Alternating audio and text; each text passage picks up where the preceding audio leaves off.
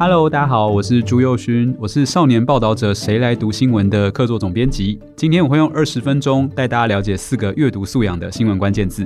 哦，我现在是一名专职作家哦，同时也是在 YouTube 上面有开一个频道，讲很多文学啊、阅读方面像推广的事情。所以我对于阅读理解，还有学生们要怎么样去更好的获得写作能力，都有很大的兴趣。那今天呢，就跟大家分享一个新闻以及我的一些看法哦。最近台湾有一则新闻，是一个关于台湾的国际阅读素养调查。大家可能晓得，台湾国际阅读素养调查通常最常参加的就是 purse 跟 PISA 哦。那今天讲的这个是 purse。那 purse 在五月的时候公布哦，那它公布之后呢，是我们参加的第四届。这一届呢，我们平均的分数虽然有一点下滑哈，比二零一六年下滑了一点点。其实我们排名是第七的。这件事其实跟一般人想象的不一样，就是很多大人们都会说，哎，同学可能有时候听到说啊，现在阅读能力大家都不好啊，台湾学生阅读能力不好。可是你像我们第七啊，其实不是顶尖的，但也不是算太差。不过在这里呢，有一件事情非常有趣哦，就是评比里面有两个项目，一个是比较故事性的。故事体，一个是比较说明性的，就是论说啊、说明这种文章。这两个能力呢，台湾学生的能力是说明文大于故事体哦，这个还蛮奇妙的，因为。其实台湾最近大概在一零八课纲之后，才开始比较多去考什么申论题啊，考这种说明性的文章、阅读理解的东西。结果，诶，台湾的学生好像反应很快，马上一瞬间在这里就迅速超车往前走了。可是我们对于故事感知啊、情绪表达，这里好像就相对应来说没有提升，就变得比较落后哈。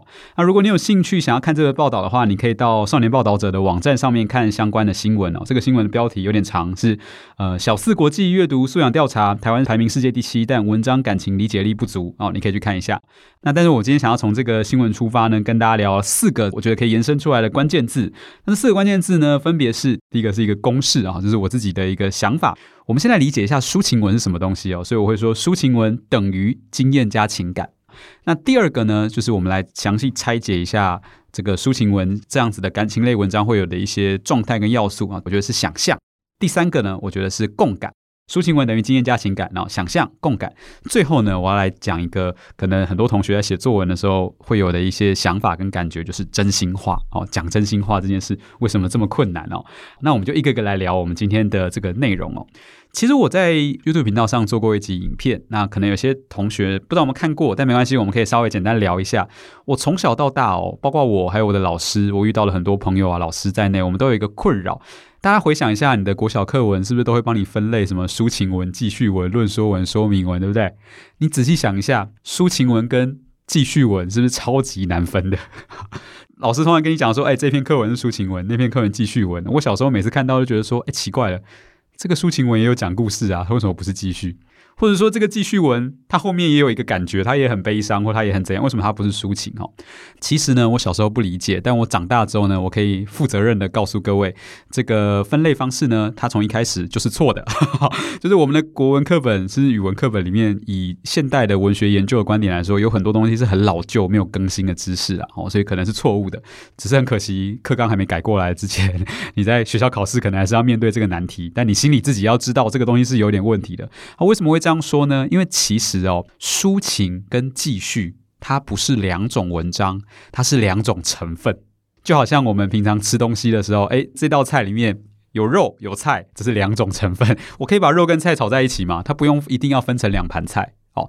其实如果你用比较文学一点的讲法，我们不一定会用抒情跟记叙来说啊。我们会说什么呢？我们会说，其实所有的文章啊，它基本上都是经验加情感。经验就是我经历过的事，我听过的故事，我看过的事情，我遇到的这些状况，这个东西我们把它写下来，这个动作就是继续。我今天出去买菜，有一只狗在追我，所以我就很害怕逃走了。诶，我把这个过程写下来，这个叫做继续。那情感是什么？情感就是你发生了这些事之后，你是人呐，你不是机器人啊，你一定会有一些感受。那这个感受呢，我们也会把它记录下来。把感受记录下来，这个动作叫做抒情。所以你看，记叙抒情其实是动词啊，它真正的这个内容啊，其实应该是两个成分表啊，就是有经验有感情。那这边跟各位可以讲一个小小的 tips 啊，一个诀窍。如果你以后呢在学校写作文要写记叙文啊什么的时候，你通常会进入一个状况，就是在这种文章里面，我们都会觉得我们的感受很重要。确实嘛，老师都会问你心得嘛，问你感想嘛，感受最重要，你要把你的感受讲出来啊。所以呢，我们就会很直觉的开始把我自己的所有感受写进文章里，所以你就会不小心在文章里面大量的在写你的感情。比如说，我去这个毕业旅行。六百字的作文，我就花四百字在告诉你毕业旅行有多快乐，然后你就会发现，你写两行之后就不知道该怎么写快乐，因为我很快乐四个字就写完了嘛，我怎么可能把它抽到六百字呢？这很很困难啊。但其实这个就是你不太知道一个写作上的小诀窍。写作上的小诀窍是什么呢？就是文章的重点确实是你的感觉，可是这个感觉啊，并不只能靠直接。把感觉描述出来来完成，它事实上很多时候是你把你的经验讲出来，大家就会跟你有一样的感觉。所以你这六百字里面，其实大多数时候呢，你应该要花更大力气去写的是，所以你经历了哪些事，然后让大家一起有感受。假设我今天失恋了啊，我一直跟你讲我失恋了，好难过啊，我每整天以泪洗面啊，我在床上每天晚上翻来覆去就是睡不着啊，这个其实大家没有感觉啦。但如果我可以告诉你，哎，我跟我这个女朋友是怎么认识的？然后我们之间呢，曾经一起发生过什么事？然后因为怎么样怎么样的误会，所以他跟我吵架了。吵架之后，因为我又很倔强，不愿意跟他道歉，所以最后他受不了，跟我分手了。我把所有过程都讲出来之后，我不必去说太多我的感觉，读者也会感受到，对，这个人现在真的在失恋，很难过。所以其实呢，抒情文等于经验加情感，但是有一个附加小条件是在文章里面呢、啊，经验通常比情感要多。好，我自己甚至都有一个给学生的标准，就是你的经验一定要超过你整篇文章的一半。甚至到三分之二，甚至到百分之八十都没关系。如果这里有国中的同学啊，你仔细回想一下，我不是乱说的哈。你去你的国文课本里面随便找一篇现代散文，比如说最有名的朱自清的《背影》，你看看《背影》里面，《背影》要讲的感情是什么？《背影》的感情是我想念爸爸嘛。我我我离开爸爸之后，我有跟他有很多想法这样。可是你仔细看他整篇文章都在写什么？爸爸送我去坐火车。爸爸拿毛皮大衣铺在位置上，爸爸买橘子，爸爸做这个，爸爸做那个，他没有一句话是直接讲说我想念爸爸。可是你看完就知道他想念爸爸，这就是经验要比情感多。好，那这个是文章写作的原理。你现在明白了这个简单的道理之后，我们就要进到第二个关键字哦，就是想象。这个就是文字这个媒介呢，它最有趣，可是也是最麻烦的一个地方。你今天呢，如果你是看电影，或者你玩一个游戏，你带一个 VR。其实你不太需要想象，就是你就坐在这边，然后啊，画面就一直来，声音就一直来，有一只恐龙飞出来了，它就是恐龙飞出来了，你不需要想象，它很清楚。但是文字是一个没有那么高科技的媒介，所以它一定需要你在阅读的时候稍微动员一下想象力。呃，希望各位接下来可以有一个简单的小练习哦。你在以后读文章的时候，很多人读文章会跟我讲说，读完没感觉，不知道他在干什么，对不对？请你在读文章的时候，想象你的脑袋里面有一个剧场。这个剧场上面是一片空白的，什么都没有。它舞台上一开始什么都没有。但你看文章的时候，你看到什么，你就把那个东西丢上舞台。我看到爸爸帮我铺毛衣，我就开始有爸爸有毛衣有座位。他说毛衣是紫色的，好，就变成紫色的。他要去买橘子，爸爸很胖，在那边爬上爬下。我的脑袋里面就有了月台，然后就开始爬上爬下。你只要做这个很简单的这个想象的练习之后，你会发现啊，大多数文章读起来就会变得好看很多。而且呢，你也不太需要花力气，真的去分析什么篇章结构啊、修辞手法。你看到什么，丢进舞台，舞台跑完一轮，你就像看完一个影片一样，你什么都拿到了。好，你什么都知道了，你什么都会感觉到。所以，想象其实是阅读文字非常重要的一个过程。我们的读者要共同参与这个作者的想象，那它也是文字的一个很方便的地方。我之前这样跟学生说，有的学生就会说：“那这么麻烦干嘛？我看影片就好了，拍成影片就好了。”是没错了哈。如果你有能力拍成影片的话，那很好啊。可是你要想哦，我今天写六百字的文章，我需要的东西就只有一张纸、一支笔。我的成本超级低，随时随地可以做，对不对？六百字的文章，我如果要拍成三分钟的短片，哇，那我就要找摄影师，我要有收音设备，我要录影机，我要先写脚本，我要调度灯光、看景、找演员。你会发现这个成本非常非常巨大，它不是人人都随时随地玩得起的。你今天如果有一个很了不起的想法，想要拍成电影，有人愿意投资你，你有资源，当然很棒。可是如果没有的话呢？你生活中任何的极光片羽、一点点的想法，拿起笔来就可以写了。所以文学的强项并不在于它有多么精致，其实反过来，文学的强项在于它很便宜，它很轻松啊，你随时都可以啊，你只要识字，你随时都可以。但它唯一的代价就是你需要一起参与想象。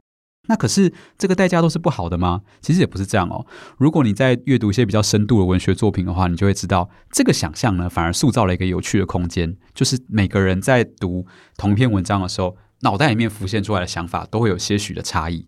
这个一点点的差异，就是我们所谓的想象空间，有不同的多元的诠释。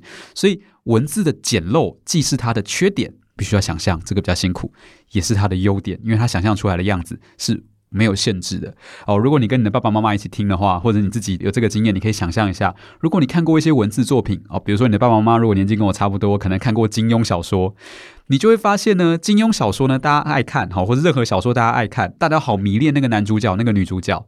可是只要他拍成电视、拍成电影的时候，大家一定都说这个女主角不够美，这个男主角不够帅。其实是那个女主角不美不帅吗？不是，是因为你的想象比他更美更帅。好，那。有了想象之后呢，它连带就会带来一个更重要的效应，也就是我们第三个关键字啊，我们所谓的共感。什么叫共感？我刚刚建立了一个图像，说我们有一个剧场，对不对？我们现在把你丢进剧场里，我们开始进行这样的想象。当你在这个剧场里想象的时候，你会发现哦，你不知不觉的会把自己放到跟作者所描述的文章里同一个空间里。虽然这故事跟你一点关系都没有，你没有真的看到爸爸买橘子的故事，哦，或者你没有真的看到这个胡适的妈妈在罚他跪的故事，哈，你没有真的看到这些内容，可是你会好像就在旁边跟他处在同一个空间，他在哭的时候，你也觉得，呃，好像有点想哭，他怎么样的时候，你的感觉就会很强烈的进来，这个是文字另外一个很好的一个功能，就是共感，它其实是很神奇的哦。所有的古文明呢，在发明了文字，在使用文字创作的时候，都有很多作家在赞叹这种很奇特的共感状态。其实，如果没有文字的话，人类的文明会局限在一个很小很小的范围内。什么意思？比如说，今天我跟我女朋友吵架，然后分手了。哦，我们又回到这个例子。我今天此时此刻很难过啊，但我明天怎么告诉你我难过呢？我难道把我女朋友找回来，我们两个再演一次给你看吗？不可能嘛！所以这个时候，文字它的记录能力、它的延伸能力，可以帮助我们把感情送到更远的地方。空间上可以送到更远的地方，Enter 寄出去就可以，email 寄到另外一个人信箱，或传讯息给另外一个人。时间上也是，五年后有人看到，十年后有人看到。一百年后有人看到，都会知道说，这个人好像现在真的很伤心。所以文字是一个便宜、成本低，但是它能够有效的把你的情感往前延伸，延伸到很远的地方的一种媒介。这种媒介它的共感能力是很强的。你要说，诶，好像电影也有啊，好像影视啊，其他作品也有共感能力，诶，这是对的。可是再一次，因为文字的想象空间很大，所以它会让每个人都能够在这里体会到自己。独特的感觉，呃，我不知道各位有没有这个经验，就是如果你去听一些流行歌，假设以后你可能刚谈恋爱很开心，或失恋了很难过，你去听一下流行歌，去唱 KTV，你就会觉得说啊，这首歌讲的就是我。仔细想想，这种想法不太合理哈、哦，人家写那首歌根本不认识你，他怎么会讲的就是你呢？可是你就会觉得他讲的就是你，因为这个文字的某一种歌词的抽象感，歌词的共感能力呢，就可以把你连接到那个情境当中。再过五年、十年，同样情境的人听到同一首歌，他也会觉得这就是我。好，所以这个其实是我觉得文字非常迷人也非常有趣的一个地方哦。那最后最后呢，如果前面我们讲的这些东西都是从那个新闻延伸下来，跟各位说，那你怎么样去加强你感知到作者的情感，感知到文章要表达什么的一个能力？那最后如果是换你来写，你要怎么样写出一个真的能够打动人的东西？哈，我们都先不谈一些复杂的文学技巧的问题，文学有很多很多技巧，讲三天三夜都讲不完。但是哦，最核心跟最困难的一件事情，其实是。愿意把真心话写出来。我这些话呢，是对同学哦，比较小的孩子说的，也是跟师长或爸爸妈妈说的哦。如果各位有一起在听这个节目的话，事实上，真心话在这个写作的场合里是最难得的。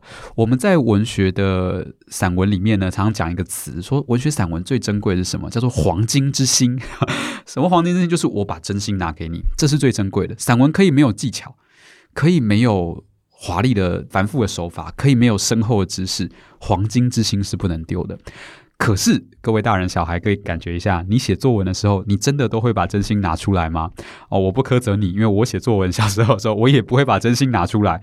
这是为什么？我们回想一下，其实是因为在成长过程中，我们常常会不小心的伤害到对方的真心。啊，我我觉得有一件事好有趣，我就跟爸爸妈妈讲，爸爸妈妈可能在忙啊，他就会不小心说啊，等一下，然后我就会觉得有点挫折，对不对？或者我在学校里面呢，我我觉得有一件事情我好想跟老师分享，我写在日记里，结果老师回来评语跟我讲说，这个很危险，不要再做了。我就会觉得好受伤。我明明跟你讲一个很认真的事情，这样子。所以我觉得我们要先开始呢，可以先建立一个共识。我们在面对对方写自己的情绪、写自己的情感给我们的时候，我们要做的第一件事情就是先不要批评他。这个情绪也许你不能理解，也许你不能接受。那如果你一瞬间不能理解、不能接受，我们要做的第一件事是先去问：诶，为什么你会这样想呢？你先去问这个问题，让对方讲讲想法，也许你就能够把两个人之间的情绪连接起来了。哦，如果我们一开始进来的时候，大人就直接跟小孩说：“啊，我不想听。”或者大人要跟小孩讲话也是哦，小孩如果直接说：“我就不想理你。”那这沟通就断掉了。沟通断掉了，人都是怕受伤的嘛，所以人接下来就会做什么？就会不讲真心话。那不讲真心话的外显结果，就是很像是我们在有时候考试啊或作文比赛看到的那种作文，修辞非常华丽，文字好像很厉害，但你仔细一想，好像什么都没讲。那个人假假的，很像塑胶呀。这样子的文章其实不是好文章啦。而且在现在的大考里面呢，大家也越来越不喜欢看到这种文章了。哦，老实说，大考中心也希望你写的比较真诚一点哦，把你的内心想法讲出来。那这个内心想法呢，我觉得是需要大家共同建立一个彼此安心的环境。哦，我最后举一个很小的例子来让大家感觉一下，说这个举出真心的想法这件事有多困难哦。呃，我妈妈本人呢是一个小学老师。他最近退休了，哈哈，但是在前面十几年呢，因为我会写作的关系，所以我常常去他的班上当他的这个义务助教，教他的小学生怎么写作、写作文这样哈。那我后来就会跟他说，我们如果要完整的上一个学期的课程呢，我们可不可以你让我一起去参加亲师恳谈会？就是他的学校会有那种家长老师一起聊天的会嘛。我去亲师恳谈会呢，我要跟家长们先说好哦，我会把孩子的文章给你看，但你要答应我，不管你看到什么。你都不可以批评他，好，你也不要跟他讲说你干嘛写这个什么，他写什么都是好的，好，我只怕他不写他想写的东西。好，那当家长们愿意开始进入这个过程，我们也跟同学有一段时间相处，我一开始就跟同学说，来，你真的写什么都可以。其实呢，大概在四五年级的孩子呢，已经不相信我讲的这句话了，因为已经是被伤害了四五年了，所以这个时候我会真的出一些乱七八糟的题目让他写。比如说，我就会开始故意跟他讲说：“来，我们今天要来写一件最丢脸的事情，越丢脸的越开心。”这样子，我就是要看你写最丢脸的事情。那当学生开始放开心胸，愿意开始乱写之后，我们到了学期末发下了自由命题的作文，他就会比较愿意写说：“哎，他真的发生了什么事？”那我自己遇过一个最挣扎的一个情况，就是说有一个单亲家庭的孩子，然后这个孩子呢，他写出来的内容是。他写说，他跟他妈妈、跟他妹妹住在一起。然后有一天晚上，妈妈把他们摇起来，说：“我们要搬家了。”为什么？因为爸爸要回来了。这其实是一个不太幸福的家庭，因为爸爸因为犯罪被关，所以这个同学非常害怕他爸爸。其实他讲的这些事都是虚构的。然后我确认了之后，发现没有没有，爸爸没有真的要回来，也没有真的要伤害他们，至少现在没有。但是他因为一直害怕这件事，所以他把它写成一个故事说，说如果有一天爸爸回来，那我要逃走，我们全家都要逃走。那我看到这个东西的时候，我就拿给我妈妈，然后我跟她说，文章写得非常好，文章本身非常真挚，但是因为我们已经答应过了，不要批评，也不要去处理这件事，所以我们的处理方式就是说，哎，侧面的跟家长问一下，说最近家里有没有状况。哎，如果没有状况，我们大人就要装作不知道这件事。好，文章就让你这样写。那就文章评论文章，哎，他的文字写得如何，句子写得如何？但是对于这个内容本身，我们不做任何的评价。所以这个我觉得是我们花蛮大的力气去好好保护这个孩子们能够讲真心话空间。那反过来说，对于现在在听的同学们，如果你的师长、你的家长有释放出这样的讯号，说你可以把真的东西写出来的话，我也鼓励你好好的去写，因为你把你的真心话讲出来呢，其实也是在锻炼你的写作能力。哦，当你不写真心话，都使用修辞、使用成语、使用其他的技巧来掩盖这个东西的时候，其实你在变相的关掉你观察世界的能力，你在变相的关掉你感知世界的能力。你现在可能不觉得有很大的影响。但是如果你一直习惯这样，五年后、十年后，你会变成一个外面长着厚厚的一层壳的一个 一个人，你会更难感受到他人的感情，也更难感受到自己的感情。所以从现在开始，其实说真的，好好的把真心话说出来、写下来，对大家、对你自己都会有很大的帮助。那今天的这个从阅读素养的新闻延伸到我们今天内容的分享呢，大概就到这边。如果喜欢的话，欢迎大家继续收听《少年报道者》后续的更多的节目以及它相关网站上面的新闻。那我就分享到这边，感谢大家，谢谢。